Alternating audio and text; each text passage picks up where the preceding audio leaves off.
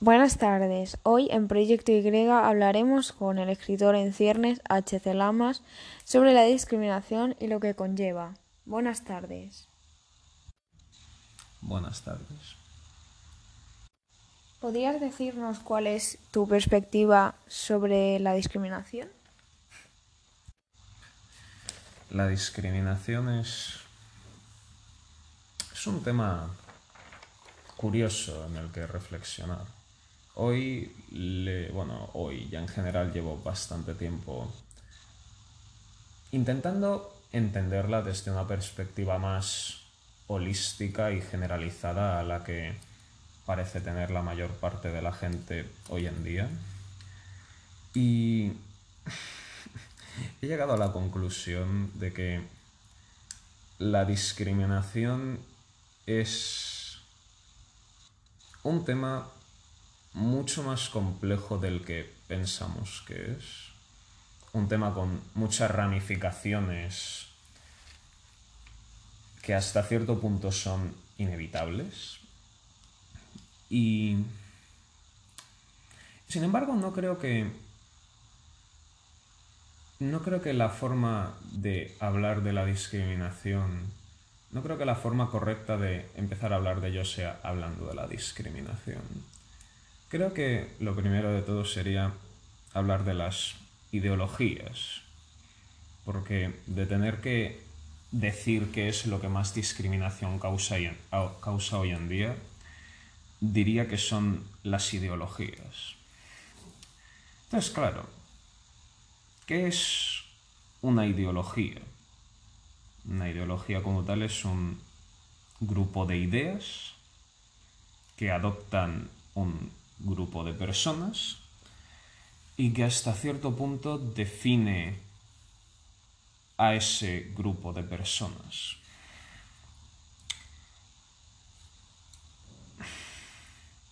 Nunca he sido muy fan de las ideologías, para ser sincero. Me parecen.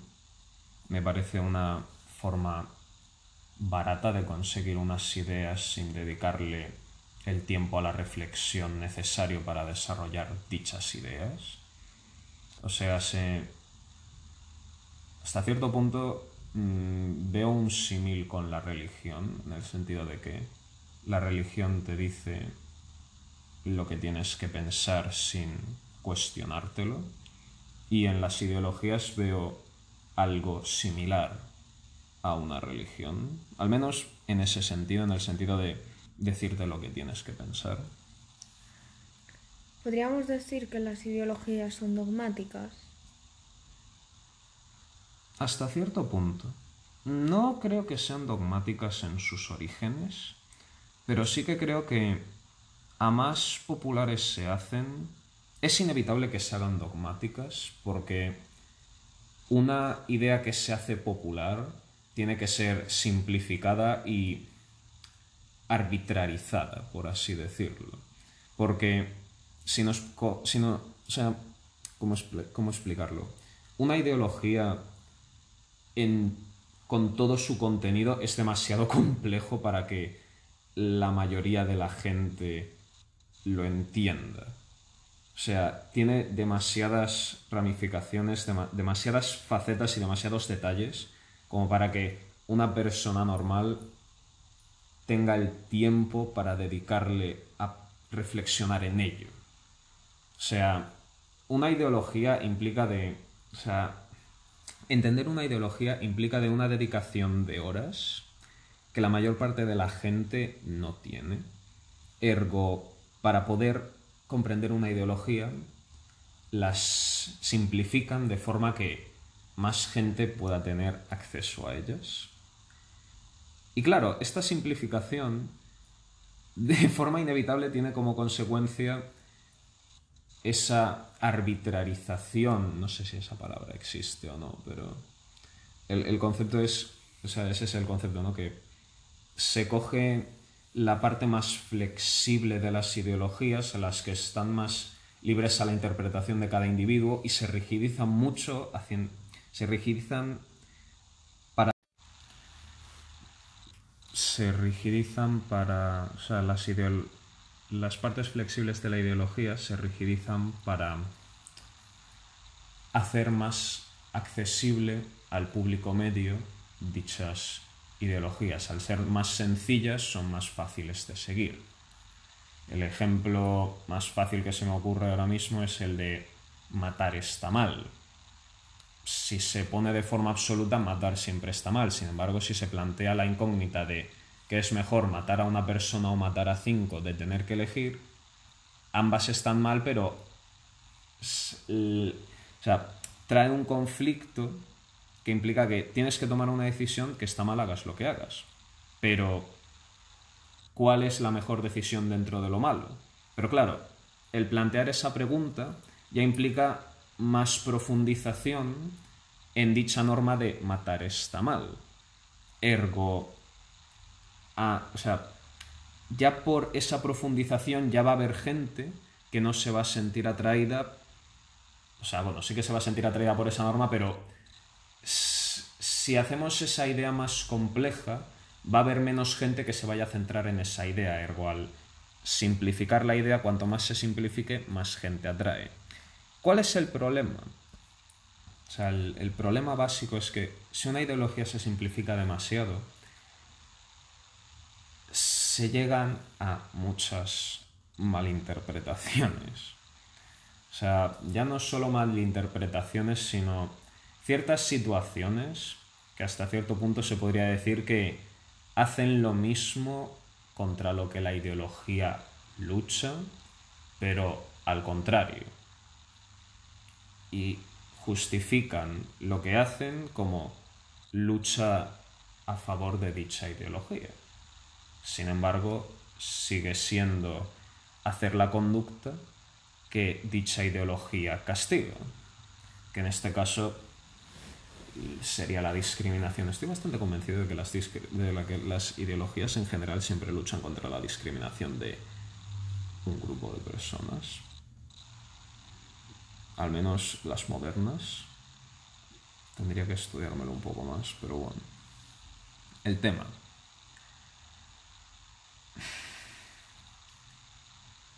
Se ha parado.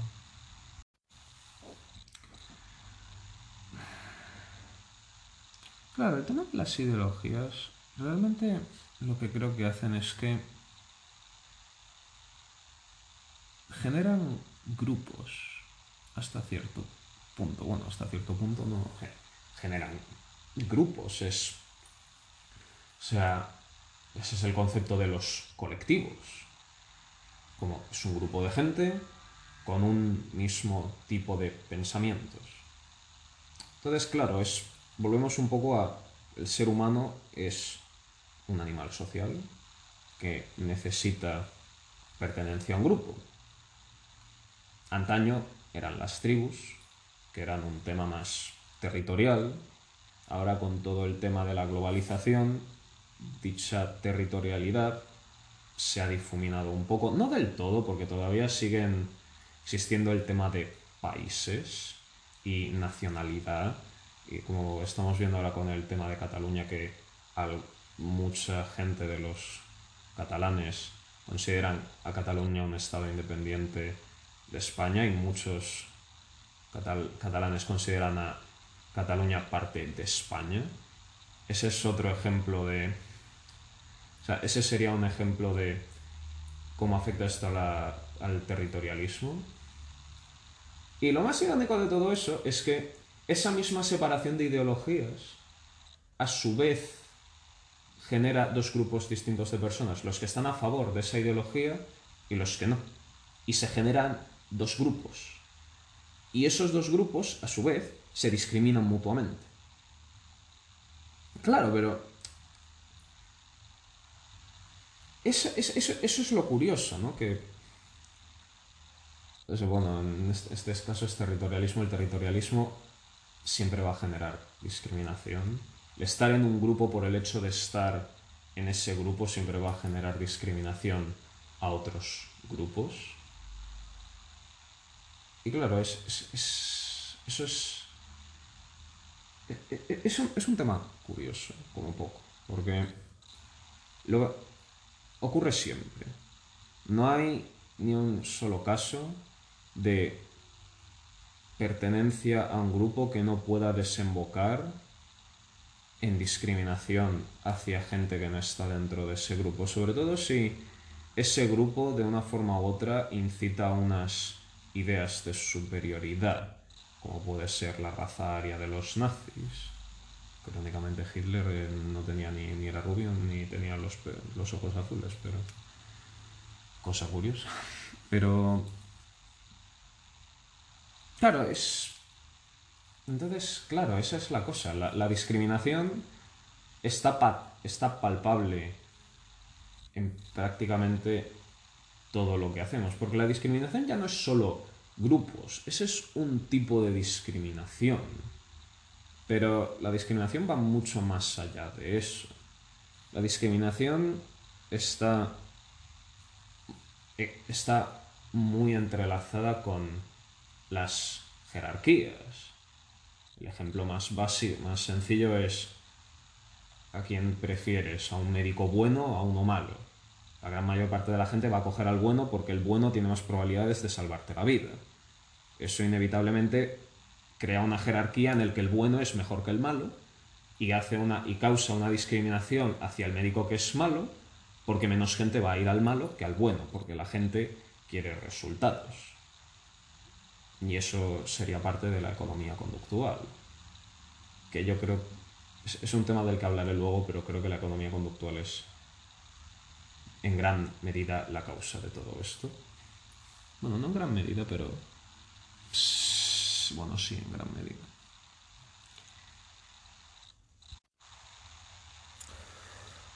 Entonces, claro, y lo gracioso de todo esto es que yo ahora mismo he dado eso, ese ejemplo, lo he puesto como, como un ejemplo que es innegable.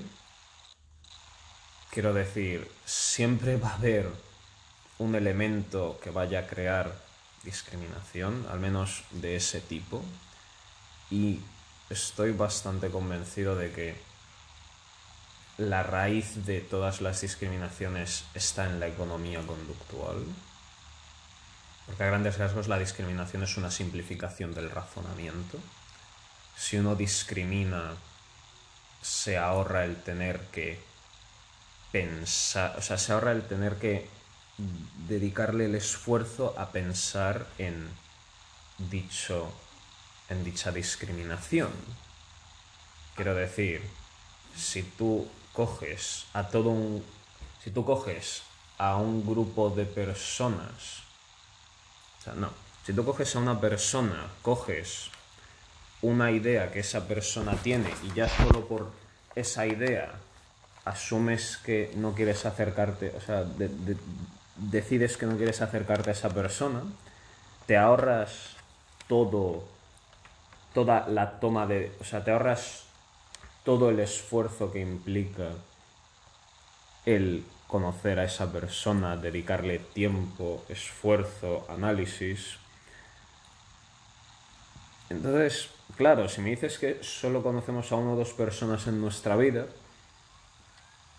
diría que es exagerado, pero de media, ¿cuánto conocemos? ¿80.000 personas en, en nuestra vida? Más. Más o menos, claro, si conocemos a 80.000 personas en nuestra vida, 80.000 80 personas en nuestra vida. Mm, dudo mucho que haya tiempo físico para conocer en profundidad y detalle a 80.000 personas. Solo, ya, ya, solo poniéndolo de forma básica, la vida aproximadamente tiene, vamos a poner de, de media, de media 80 años, 365 por 3 es 1000. Ah, mil. Vamos a funcionar en números básicos. Es 1000 hasta 90 son eh, 30.000 y le quitamos no le quitaríamos 3.000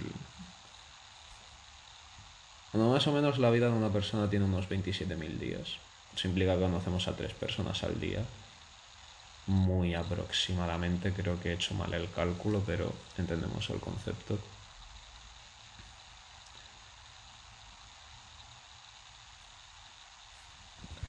Vale, acabo de sacar la calculadora, son 29.000, no estaba tan equivocado, 27.000 a 29.000. Error del 10% podría ser peor para alguien que lleva bastante tiempo sin hacer matemáticas serias. Bueno, el tema. Si tenemos 29.000 29 días en nuestra vida y conocemos a unas 80.000 personas, implica que conocemos a tres personas al día. No hay tiempo físico para conocer a 80.000 personas en profundidad. Entonces, la discriminación sirve para, o sea, sirve como purga, por así decirlo, filtro, para decidir qué clase de persona nos interesa, qué clases de personas nos interesan y quiénes no. Pero claro, lo gracioso de todo esto es que, a pesar de todo lo que yo estoy diciendo ahora de hechos, entre comillas, o sea, son matemáticas bastante básicas que no deberían considerarse hechos 100% irrefutables, pero bueno, el, concepto está ahí. Y estos experimentos, o sea, pequeños experimentos de pensamiento, no sé cómo se dice en español, en inglés es thought experiments, pero... Ah, a pesar de yo haber dicho todo esto, la gente que está en contra de la discriminación va a seguir estando en contra de discriminación. O sea, independientemente de los hechos o las ideas que yo he planteado, nadie va a cambiar su forma de pensar sobre este tema. Ergo, o sea, o sea, aunque no lo dijera yo, aunque lo dijera una figura importante, alguien con mucha más autoridad que yo para hablar de todo esto, la gran mayor parte de la gente seguiría rígida con sus ideas y con sus opiniones. Ergo, los hechos no son la base de las opiniones. Y las opiniones en gran medida es, son lo que... Son, ¿no? Las opiniones plurales, sí. Son lo que rigen nuestra vida. Y claro, ahí es donde el tema yo creo que se vuelve un poco más complejo porque es como de dónde vienen las opiniones. O sea, después de darle bastantes vueltas, llegado a la... O sea, las opiniones, a mi parecer, nacen... a mi parecer, los conocimientos, entre comillas, psicológicos que tengo. Tengo una madre psicóloga. Esto, esto se puede cortar luego, ¿no? Mm, se intentará. Las opiniones podría decirse que nacen de influencias externas. O sea, si una persona te repite a lo largo de 100 días que algo es malo y no tienes ningún tipo de influencia que contraríe ese pensamiento, tú al final vas a acabar pensando que eso es malo. Si te lo dicen a lo largo de toda la vida, eh, cuando llegas a los 20 años creo que ya es prácticamente inevitable que cambies tu punto de vista. Uno con 20 años aún se puede cambiar. Con 30 ya diría que es cuando se empieza a ser más difícil el cambio de mentalidad, pero bueno. Eso es con influencias externas, experiencias personales, eso definitivamente es un...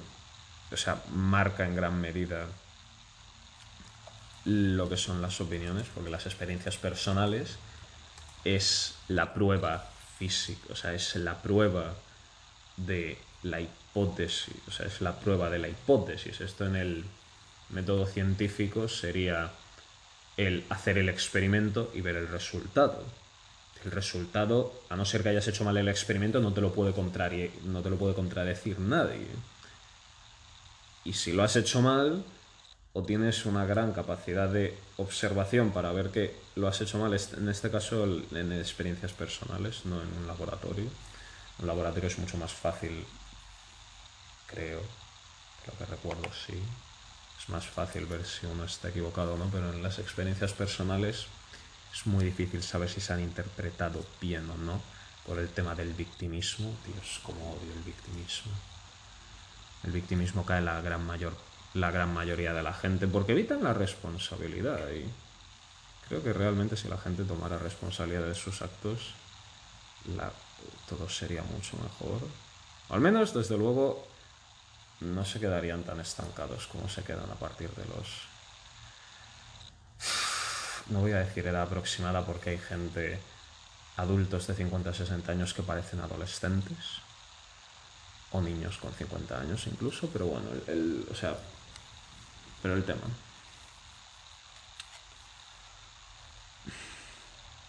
La educación también forma las opiniones. Creo que educación e influencias externas están cogidas de la mano. De hecho, probablemente sean lo mismo. Creencias, o sea, sistema de, los sistemas de creencias, que creo que también están determinados por las influencias externas. Luego la personalidad. La personalidad, en gran, si mal no recuerdo, en gran medida sí que estaba determinada por la genética. Creo que era un 80% genética, 20% exterior. Oh, aunque con ese interior no sé cómo, hicieron los, cómo han hecho los experimentos para saber eso. Pero bueno. La personalidad sí que se puede cambiar hasta cierto punto, pero la gente es como es. La regresión a la media existe, es, inevitable. Entonces, claro, de estos cinco puntos que he dado, todos generan discriminación hasta cierto punto. Las influencias externas, o sea, influencias externas, sistemas de creencias, experiencias personales, educación y personalidad, todas generan algún tipo de discriminación a la hora de generar ideas. Porque como ya he hablado antes, la discriminación es inevitable. Inevitable, pero ya no solo es inevitable, sino que muchas veces ya viene por conveniencia para facilitar la vida. No solo para, no solo para facilitar la vida, sino la toma de decisiones. Porque una persona normal tiene una cantidad de energía limitada, por así decirlo, y a menos decisiones tenga que tomar, más energía puede dedicarle a otras decisiones porque hay muchas decisiones que tomar a lo largo del día. Ergo, cuantas menos decisiones haya que tomar, mejor, porque implica que más energía le puedes dedicar a otras decisiones.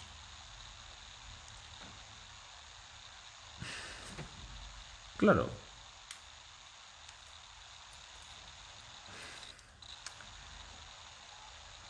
Realmente de tener que decir el tema de Hace unos años recuerdo que subí un, una publicación que a grandes rasgos decía, el pensamiento era que si se hubiera hecho bien la, la primera lucha contra la discriminación, no tendría que haber habido segunda lucha. Ahora me doy cuenta de que la discriminación es inevitable. Porque aunque quitemos, o sea, aunque dejemos de discriminar a la gente por su sexo, raza, orientación sexual y nivel intelectual, lo que quiera que sea, siempre va a haber un motivo para discriminar a una persona o a un grupo de personas.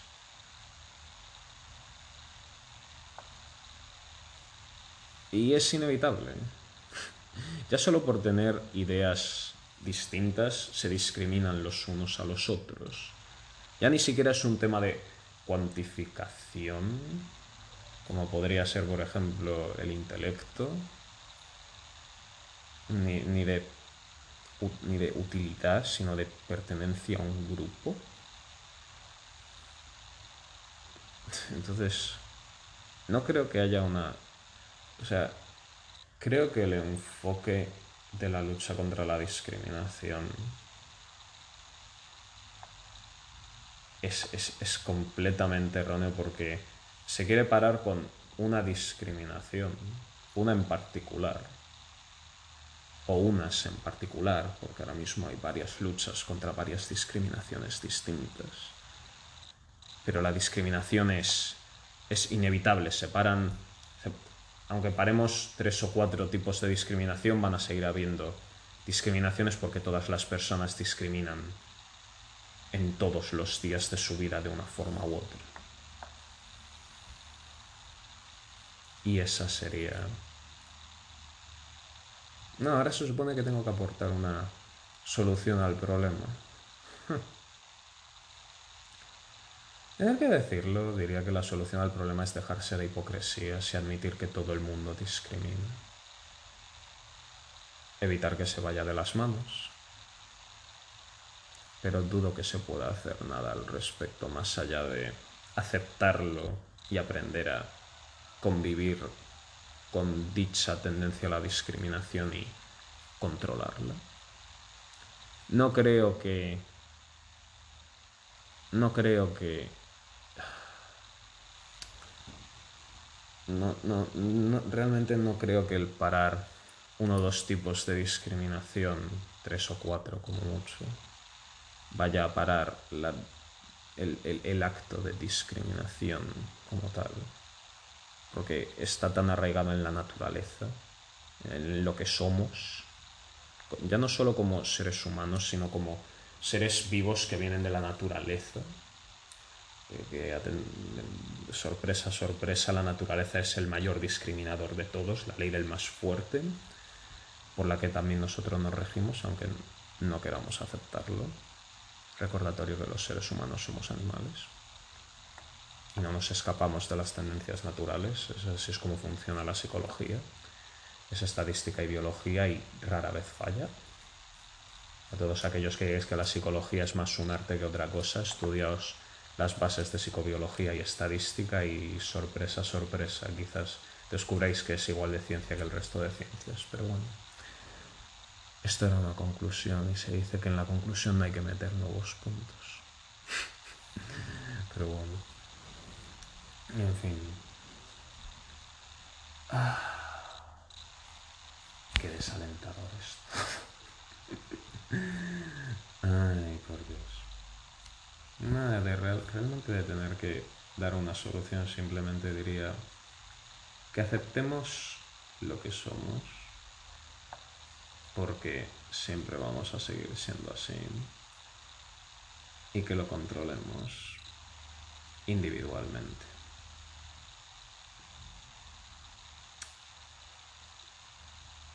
no creo que haya otra solución real a eso.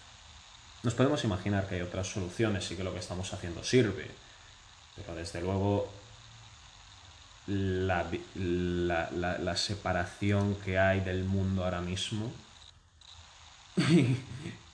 no, no es que sea un mundo precisamente unido, libre de discriminación. Ahora mismo nadie puede dar sus ideas sobre política sin que unos u otros se les salten al cuello.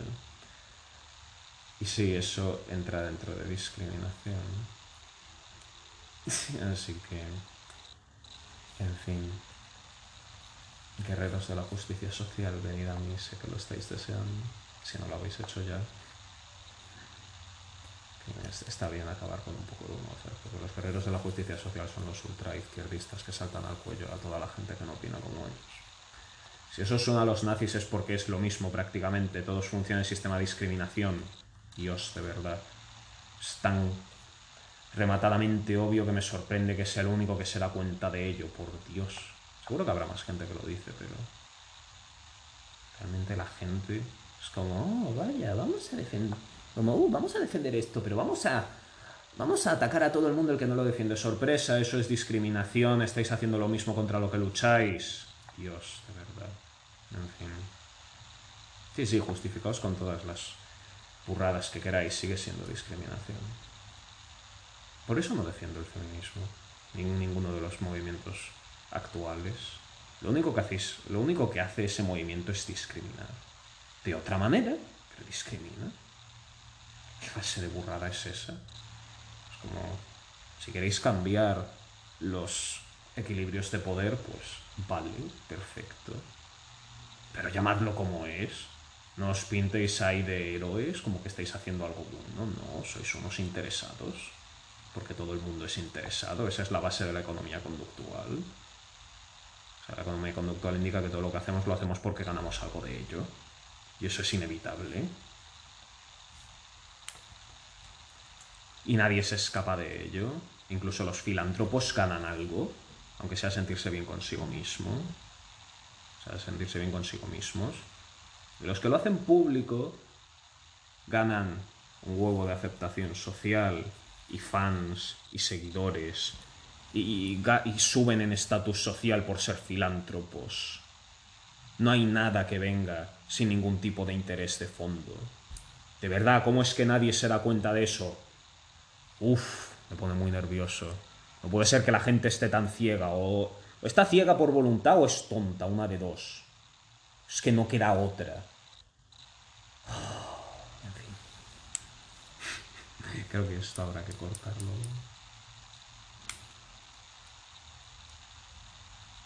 En fin. Creo que lo voy a dejar aquí por hoy. Hasta luego.